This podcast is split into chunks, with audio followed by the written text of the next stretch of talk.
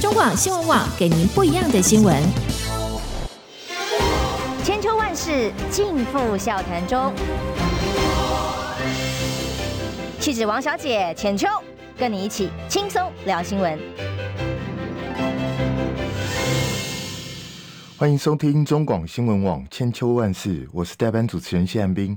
那除了广播收听，也欢迎到 YouTube 收看直播，帮我们按赞、订阅、分享，一起冲向三十万订阅。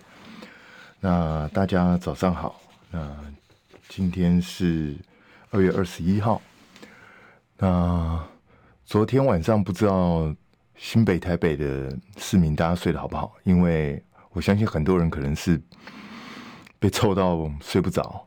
那我家那边是没有闻到了，但是可能新店啊、深坑啊、木栅啊、文山啊那一带的朋友们可能会很不舒服。那这个因为深坑那边有一个仓库火灾啊，那里头还有一些电子器材跟锂电池这些东西，所以即使消防队控制火势之后，因为锂电池它会有自然的化学反应嘛，所以可能会产生复燃，所以就烧了蛮久的。那我是觉得这个东西就是要尽快处理。那当然我也看到了，就是呃阿苗苗博雅，那一开始也是提醒大家注意，那后来就指责台北市政府的官员，你们睡得好吗？有没有好好处理？有没有及时提供这些相关的监控资讯？好，我觉得就是。这个也是应该提供的，所以我觉得他讲的也没有什么错了。那蒋万一早也就是公布了，那希望民众注意，他们也会随时监控。那我觉得这种东西就是事情发生了，就是尽快去处理就对。那当然还是要追究责任，为什么会发生这样的一个状况？是不是以后能够预防，能够避免类似的状况发生？这些都是该检讨的，还是需要去检讨。那当然，因为是这些。电子化学器材的燃烧，那会不会有居民因为这样子造成身体不适或怎么样？也应该真的是要随时监控。那也如果有朋友们因为这样子觉得身体不舒服，那也是要尽快就医。那事后当然也是要追踪，并且去理清相关的责任归属。我觉得这个都是非常重要，也不要因为哪一个政党或是哪一个。发事件发生在什么地方，就采取不同的标准。我觉得这是很无聊的事情。该面对的事情就是要面对，没有什么好说的。那同样的，我们也都是要用同样的标准去面对事情。比如说，昨天大家应该都知道这个消息了，就是金门的这个帆船的事件。那今天三大报呢都有报道。可是，中时跟联合都是摆在头版头条。那中时是陆渔船翻覆二死，那海委会七天不敢说的秘密曝光，金门地检证实海巡驱离没录影。那联合报是金下海域争端，海巡员称陆船蛇形翻覆，金门地检说是碰撞翻覆。那自由时报呢？头版没有。然后到了二版 A two 这边才说，中方获救渔民对台湾执法程序无意见。大家看得出来很明显的不同了，差距在什么地方？我想不用我解释，应该非常清楚。那呃，自由 A two 的副标是中国船越界翻覆事件。海巡署官员当面驳斥中方粗暴驱离指控。那，呃，我我觉得，当然每一个媒体都有他的立场啊。可是，中方获救渔民对台湾执法程序无意见，那是因为他当时人还在台湾这边。他们现在已经回去了。那回去了之后，现在就要看老共那边的处理态度。他接下来会不会持续没有意见？这个我就不知道。因为大家都知道向心夫妇事件嘛，向心夫妇莫名其妙在台湾，就是因为在遥远的澳洲有一个叫王立强的胡说八道，说他们两个是飞碟，然后呢就莫名其妙的被台湾不断的缠讼了四年，到最后什么东西都查不出来，只好放人让他们回去。然后临要走的时候，我们的陆委会讲什么？我们的陆委会讲说，向心夫妇没有任何怨言。你们好意思吗？你们？那同样的，现在在告诉我说，这个中方获救渔民对台湾执法程序无意见。请问一下，人家在你的地方，你认为他应该有什么意见？他如果有意见的话，会不会也像相信夫妇一样，被你一留置留置四年，想尽办法找他的毛病？所以，我我真的觉得，把这个东西拿来做你们最主要的方向，会不会太？我知道自由的同业们辛苦了啦，那是你们长官的问题，这也不能怪你们。可是有的时候看到这种标题，真的是觉得这是整件事情的重点吗？整件事情的现在最大的争议点是在这个地方吗？恐怕不是吧。我我帮大家还原一下，就是二月十四号发生这件事的时候，一开始我们的海巡是怎么跟我们说的？我们海巡说，因为对方越界了，越界了，我们就过去驱离。结果驱离的时候，对方就看到我们掉头就跑。跑的时候呢，因为他自己船速太高太快，然后自己蛇行蛇行不慎，操作不当，造成翻覆。我想大家应该都记得吧？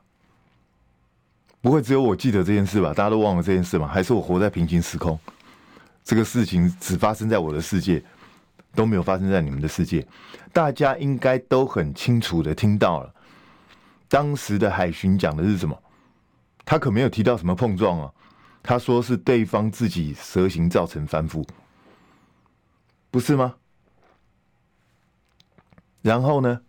然后接下来，既然如此的话，所以我记得我在第一时间就说，最简单的事情就是把影像拿出来还原就好了。那我们就理直气壮啊。站在理智上，我们就不会不会容易被人家随便指控抹黑啊。所谓理直气壮，没有听说过吗？然后呢，结果发生什么事？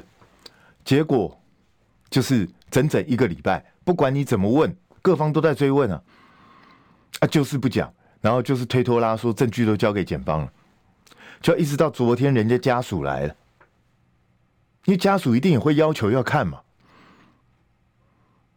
那这个时候瞒不住了嘛，瞒不住了，只好告诉大家说，抱歉，没有影像。当时因为双方都在高速的这个航行，然后呢，事情非常紧张，然后发生了碰撞，发生了碰撞之后，然后翻覆，翻覆了之后抢着救人，所以没有时间录影。哎，从。之前是根本没有提到碰撞两个字，现在突然之间多出了碰撞两个字，这是检察官亲口讲的。请问一下，发生什么事？如果有碰撞，为什么第一时间没有告诉大家？碰撞是有可能会发生的，在追逐的时候没有预测到对方的路线，就可能发生碰撞。海上是如此，陆地上也是如此，空中也是如此，都一样的。那发生碰撞就发生碰撞嘛，那为什么不讲？然后。如果没有录影，就没有录影嘛，就告诉大家。那为什么第一时间不肯告诉大家没有录影？请问一下，到底发生什么事？本来照理来说，应该是要全程录影的，不是吗？至少在陆地上执法的时候是这样，我不知道海上为什么不是这样。尤其在这种敏感的地带执法，不是更应该要这样吗？那现在你给我拖了一个礼拜之后，告诉我你根本没有录影，真的是没有录影吗？还是录了不能拿出来？那现在是经过了一个礼拜之后，你告诉我说啊，反正人家生还者两位都没有意见啊，这程序没有意义啊。那我我请教一下，如果人家回去了之后开个国际记者会？开始对台湾提出控诉，请问我们怎么解释？你你告诉我怎么解释？他现在不敢讲话，回去的时候开始讲话，不管他回去的时候讲的是真的假的，请问一下你，你告诉我你到底要怎么解释这件事？我我都不知道，所以这整个事情到底是怎么处理的？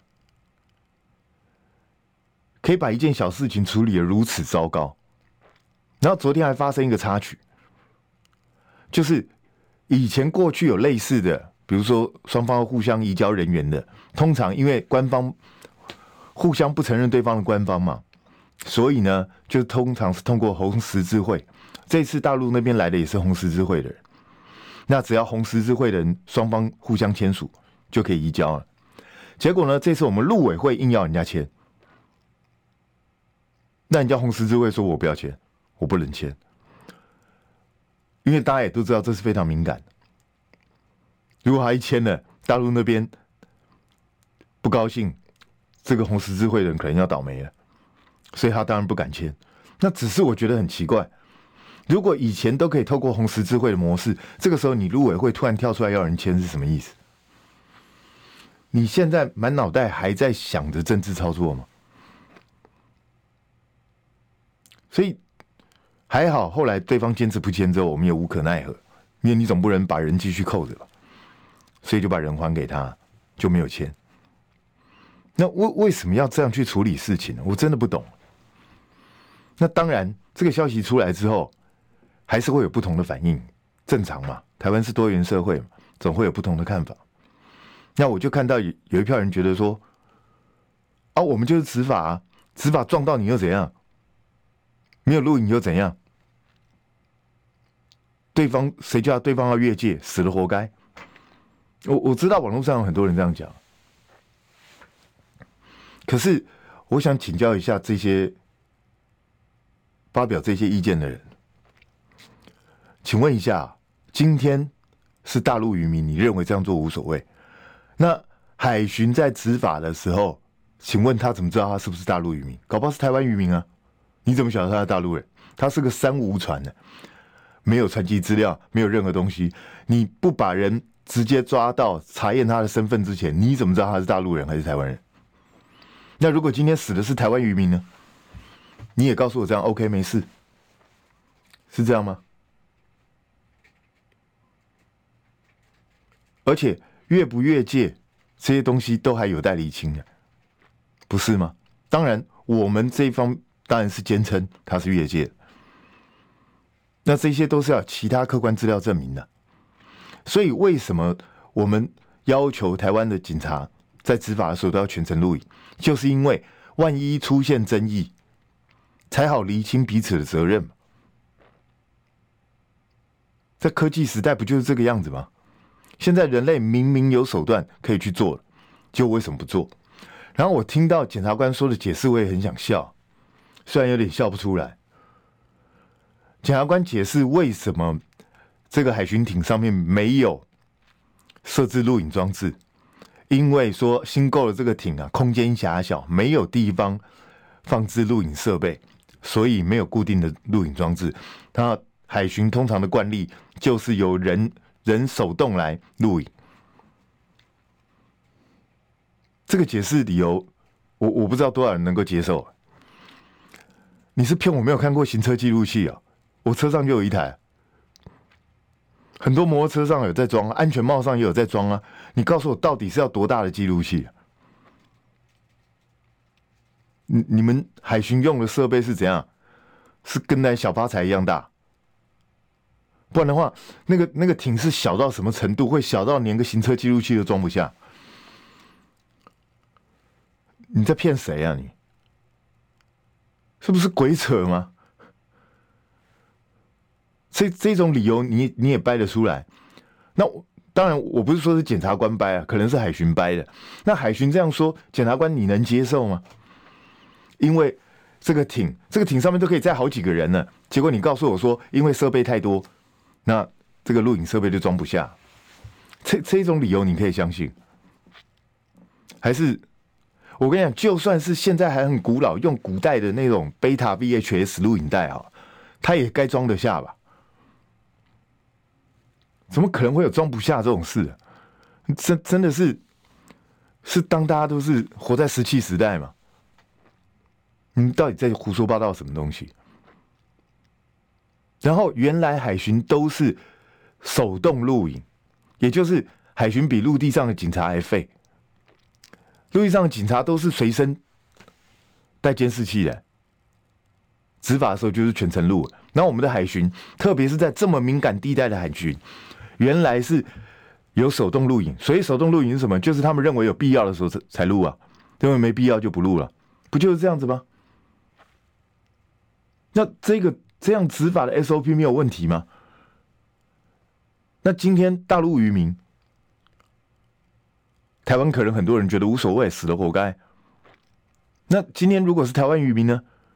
如果是台湾渔民因为这样子船只翻覆，不幸罹难了，那怎么厘清责任？这个时候如果海巡跟你讲说他自己他自己船翻死的，跟我什么关系？那所以我们你也会。全盘接受、相信、完全信任海巡的话，如果你是家属的话，你会相信吗？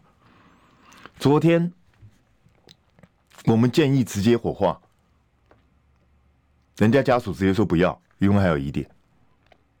这个坚持是对的，我不是说一定会有怎么样的关东西，但是你整个过程搞得如此不清不楚，对方家属质疑很正常。如果我是家属，我也会质疑啊。这有什么好奇怪？所以，我我觉得整个处理过程就是荒腔走板、乱七八糟。显然，我们的海巡没有按照标准的 SOP 作业，然后在惊吓这么敏感的地方也完全不在乎。哎，你要知道，我们自己海巡自己公布了，过去八年我们至少驱赶了九千一百艘次以上的大陆渔船，所以这九千一百多次。都没有让你们建立一个基本的 SOP，就是要录影。大家都是这样便宜行事，想到才要录。所以，我们之前在电视上也好，最近这一阵子因为这个事件播放了一大堆的这些海巡在那边上船驱离呀、逮人的影像，全部都是你们想到才录。所以想到才录这个东西糟糕在哪里？为什么我们会要求路路上的警察全程要监控？就是要避免不当执法嘛。那你用这种手动录影的方式，就是把自己站在绝对有利的地位嘛。当整个情况被你控制到，你可以掌握一切对你有利的证据、有利的情况的时候，你才要录影嘛。不就是这样子而已嘛？那你可以这样对大陆渔民，你也可以这样对台湾渔民呢？谁知道嘞？所以我我我真的觉得，这是非常糟糕的一件事情。那现在事情已经闹大，因为出了人命，而且是牵涉到两岸之间的复杂关系。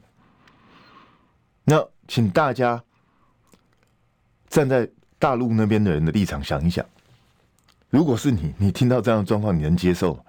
好，如果你没有办法跟大陆人产生同理心，你你认为我是台湾人，我不是大陆人，那我请大家反过来哈，今天如果是大陆的海海警船，因为人家现在也会登船查气啊。那如果今天是大陆海警船追了台湾的渔民，未来可能会发生哦。他追了台湾渔民之后，导致台湾渔渔船翻覆，死了两个人，然后告诉你说拍谢，我忘了录影，而且还隔了一个礼拜之后才告诉你。然后本来告诉你说啊，你自己船翻的，就后来证实是碰撞之后造成船翻的。那请问一下，你是台湾人，你信还是不信？你告诉我你信不信呢？我我可以很肯定的告诉你，我我一点都不相信。所以现在现在这种做法就是一定会落入各说各话。我们当然事情都已经发展到这种地步了，也不用期待有什么。当然，我们的不管海委会也好，陆委会也好，一定一口咬定就是他们自己翻的。不管有没有发生碰撞，就是他们自己翻的。就是这样，我们都一定都没错。那大陆那边一定也是指控我们，就是你们隐隐匿证据嘛，你们讲话不尽不实嘛。那如果回去之后，这些这两位生还者回去之后，如果开了什么记者会，讲了什么话，那请问怎么办？我不知道怎么去解释这个东西。如果人家指控我们做了什么不当的举动、粗暴的行为？请问一下，我我们怎么为自己辩解？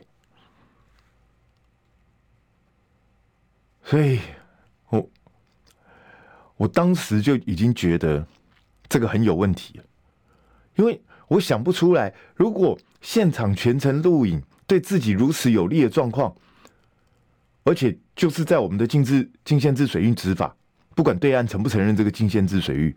你执法的过程没有问题，当然立刻公布啊。结果果然，为什么拖一个礼拜不公布？就是告诉你根本没有。但是我我现在我现在可以很明白的跟你说，我现在还不相信没有。为什么？因为我觉得很奇怪嘛。因为如果没有，就第一时间告诉你没有就好了。为什么拖了一个礼拜才告诉你没有？这不是有鬼吗？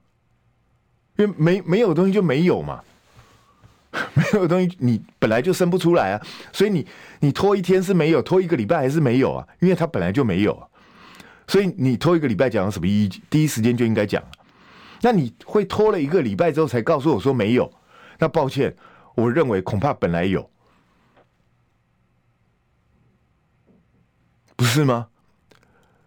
恐怕是因为本来有。有人看过之后觉得这个东西公布不妥，所以最好的方式干脆告诉你没有，这样是不是比较合理？当然这是我的推测，我没有证据。可是按照基本逻辑，不是就应该是这样吗？不然的话，有什么道理？一个本来就没有的东西，你也生不出来的东西，你有必要去隐瞒一个礼拜？你明知道这种东西不可能持续隐瞒下去，你拖这一个礼拜是什么意思？所以我，我认为恐怕本来是有吧，只是有人看到之后，某一些画面给大家看到，恐怕更不好，所以只好让它消失，干脆告诉你没有，因为大家都记得洪仲秋案嘛，洪仲秋案，哎，就是很奇怪，平常都有录，然后到关键的时刻，到了最关键的，能够证明洪仲丘到底有没有被提拔的那一段的时候，突然之间就消失了，影像就黑了，就没有。就没录啊！大家如果记得的话，那个黑帮闯闯入松山分局的，全面乱打乱砸的时候，哎，影像也消失了。为什么？就刚好没有录，不小心洗掉。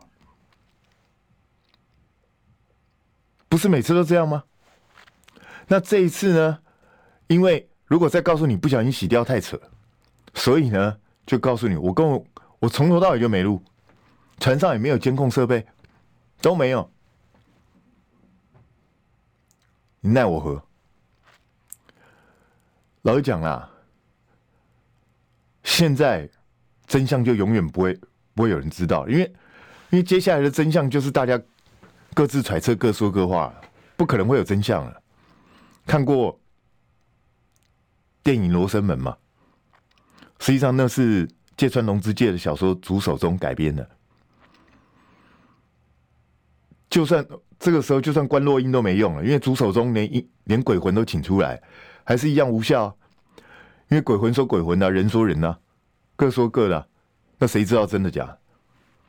因为每一个人都是站在自己的立场，站在自己的观点去讲话。那请问一下，怎么厘清事实？我不知道怎么厘清事实。所以难怪这件事情从头到尾，蔡英文也不吭声，赖清德也不吭声，大家全部神隐。那管碧云讲的跟真的一样。好，现在事情变成怎么样？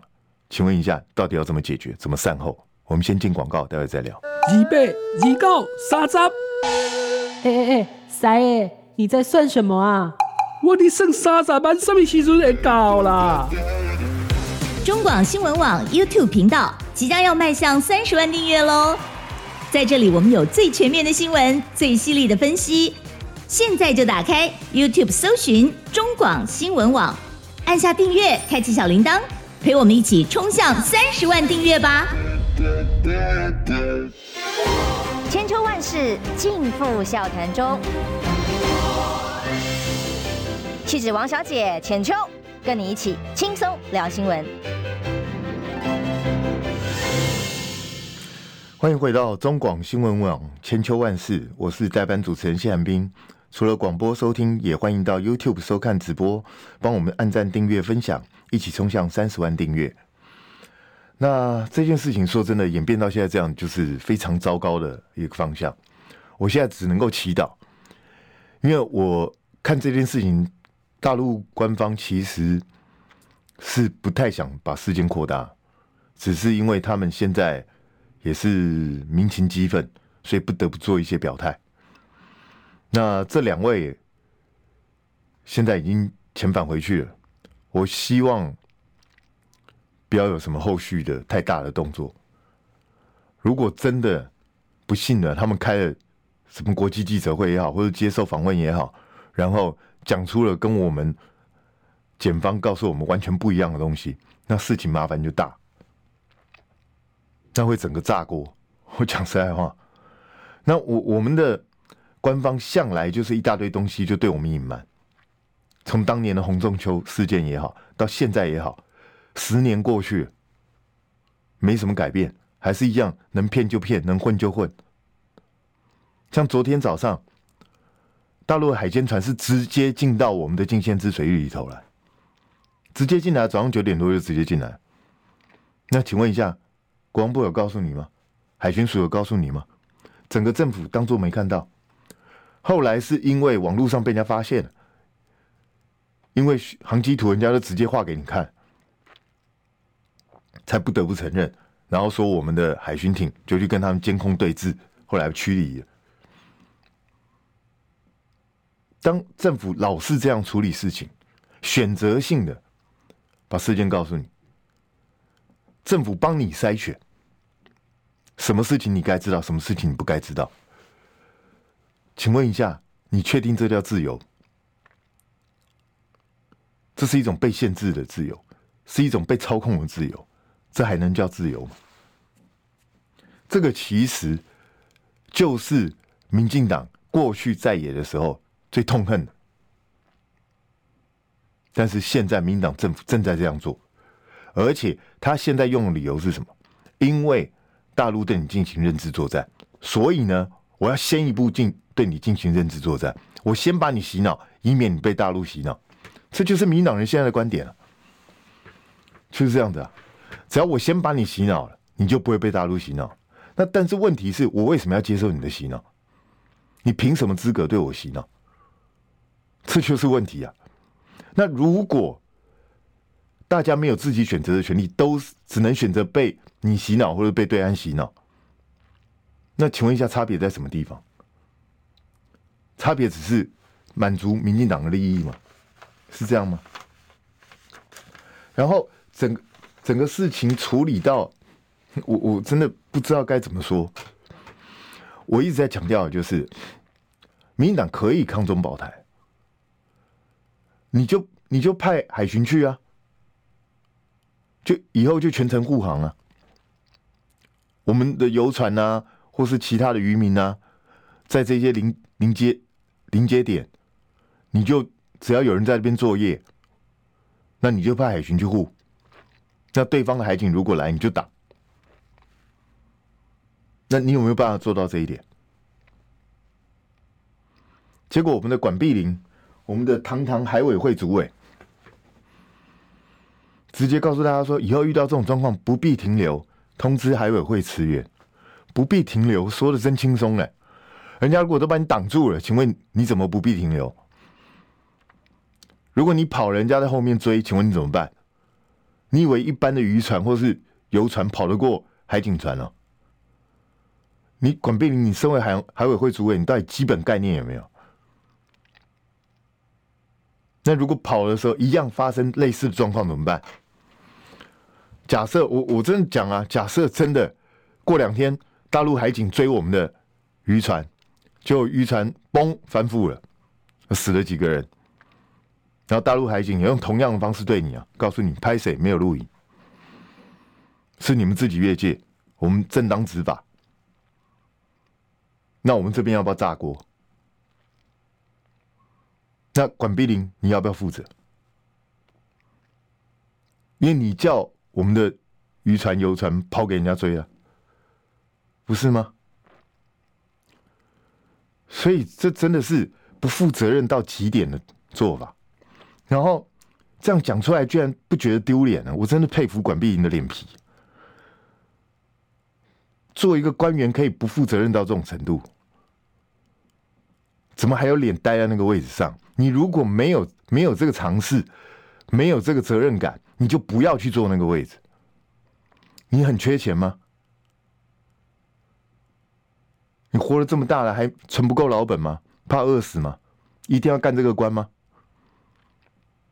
没有能力、没有担当，为什么要去做这件事？我真的不懂。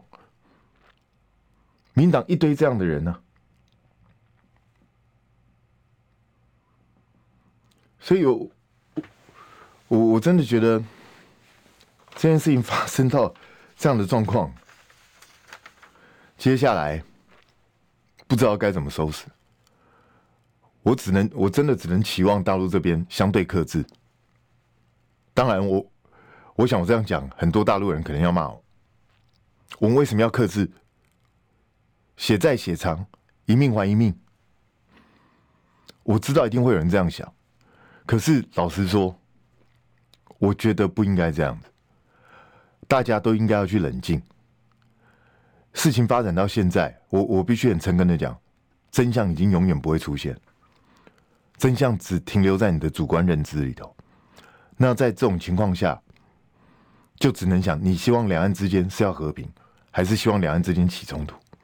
如果你希望两岸之间起冲突，那没办法，那大家就继续针锋相对。那到最后，吸引力法则嘛，你越希望他起冲突，他就越容易起冲突，就是这样的。那如果你跟我一样，觉得两岸之间应该还是要和平相处。我们应该还是有契机可以坐下来谈，应该还是有能力作为一个现代人，用现代人的方式去把事情化解掉。那我觉得大家都需要冷静，不然的话，你来一次我也来一次。今天你登舰检查，明天我驱逐拦检，到最后的结果就是早晚都会起冲突，早晚类似的事件又会发生。这是我我最不希望看到的事情。那当然，两岸的事情是一桩接一桩，像进团力，这个交通部观光署依据《发展观光条例与旅行业管理规则》进组团赴中国旅游，法源引发争议。然后交通部说是按照《发展观光条例》第五十三条，有玷辱国家荣誉、损害国家利益规定。所以他说，因为陆客不来，我们过去观光逆差达八百亿元，损害的是旅宿业和餐饮业，而包括中国改变 M 五零三航路落乳断交等事件，也影响到飞安和国安。这个这个理由你听得下去啊？那如果说你要根据这个所谓的有玷辱国家荣誉、损害国家利益。如果你真的要这样讲的话，那你从头到尾就不应该要要跟大陆有任何联系，因为老实讲，两岸之间是一直彼此不承认对方的存在，在法理上我们一直都是这样，所以如果你你要认真来讲究这一条的话，有玷辱国家利荣誉、损害国家利益的话，那应该老死不跟大陆往来。还发展什么观光？不只要进团客，你应该连一般人都都不行啊，不是吗？大家都不准往来啊。那显然你并不是因为这样，你只是想要去搞这件事情，故意找个理由。实际上一开始找的理由还不是这个理由，是发觉一开始找的理由不对，所以只好硬去乱找，找出来这个理由。因为你们的大院长陈建仁一开始被人家问的哑口无言，所以两岸观光逆差达八百亿，真的是随便说说。你如果能够开放团客的话，如果能够释出善意的话，大陆一来，你要你忘记以前大陆跟台湾的观光逆差是差多少？要不要去想想看？那这些官员每天就是满嘴跑马、胡说八道，然后像陈建仁昨天被人家一直追问，就居然可以讲出来说，他很骄傲，他很感激上帝。为什么？因为台湾经济自由，世界第四，亚洲第一。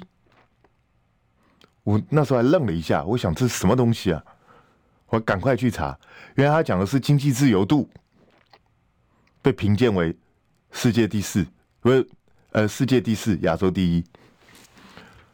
啊，经济自由度跟经济好不好的关系是什么？没有任何直接关系。所以这个。又怎样？经济自由度好，也不代表台湾经济就好。就好像股市现在冲得很高，也不代表经济就好一样。所以，身为一个行政院长，就是到处去找，想办法能够哄抬自己。可是对自己做错的东西，对台湾不够的地方，完全不去检讨。陈建前两天才突然良心发现，说啊，他会去反省，他过去这一年来做了很多不对的事情。那结果呢？反省在哪？啊，讲出来啊！你到你到底反省什么？你做错了哪些东西啊？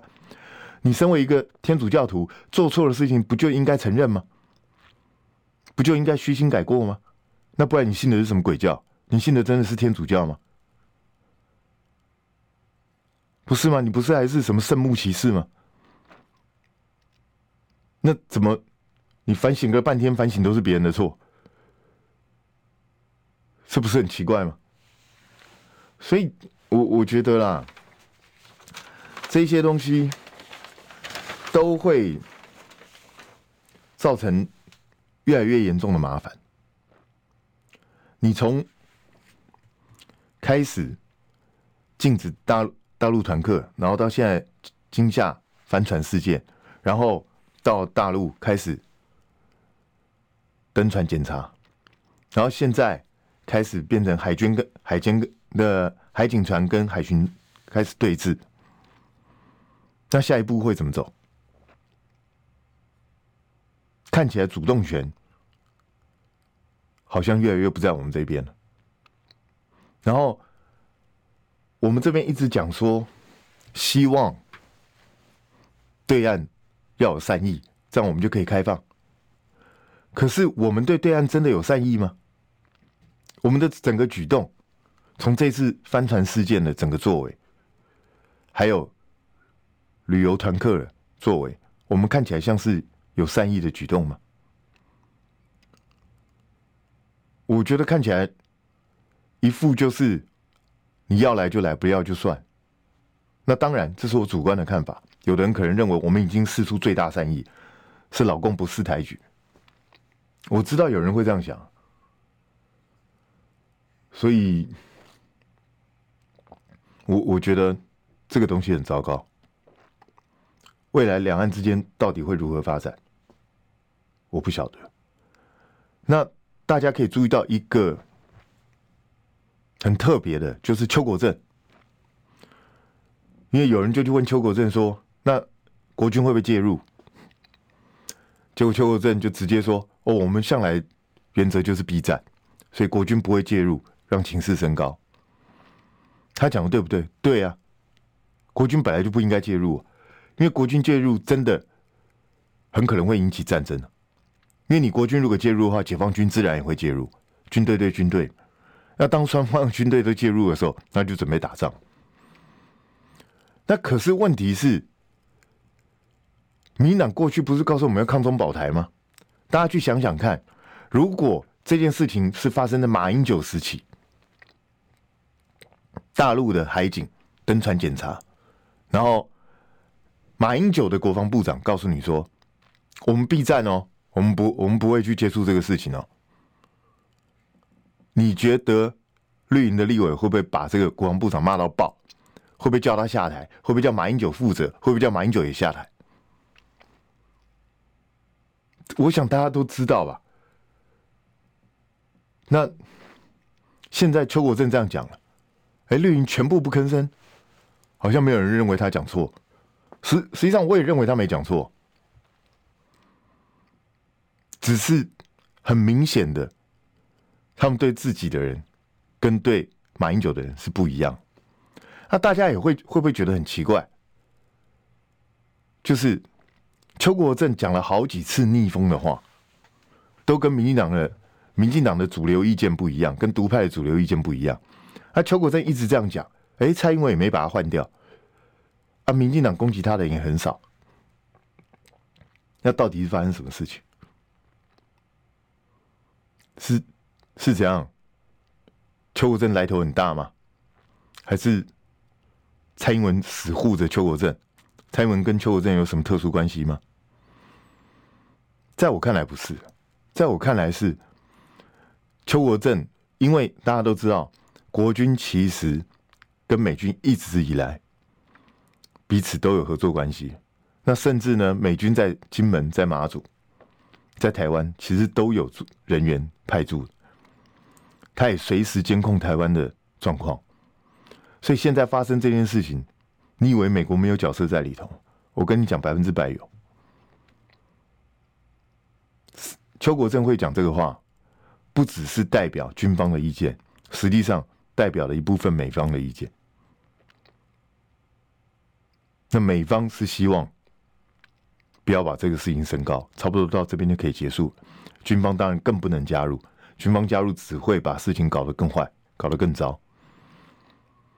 所以台湾的一切其实还是在老美的控制当中。我们先进一下广告，待会再聊。想健康怎么这么难？想要健康一点都不难哦！现在就打开 YouTube，搜寻“爱健康”。看到红色的“爱健康”就是我们的频道哦，马上按下订阅，并且打开小铃铛，就能医疗保健资讯一把抓。想要健康生活，真的一点都不难，还等什么呢？爱健康的你，现在就打开 YouTube 订阅“爱健康”。千秋万世尽付笑谈中，气质王小姐浅秋，跟你一起轻松聊新闻。欢迎回到中广新闻网千秋万世，我是代班主持人谢寒冰。除了广播收听，也欢迎到 YouTube 收看直播，帮我们按赞、订阅、分享，一起冲向三十万订阅。那这个小时剩下最后一点时间，我们来谈谈这个实案报告。本来就是昨天吴宗宪起了个大早，六六点就直接去排队。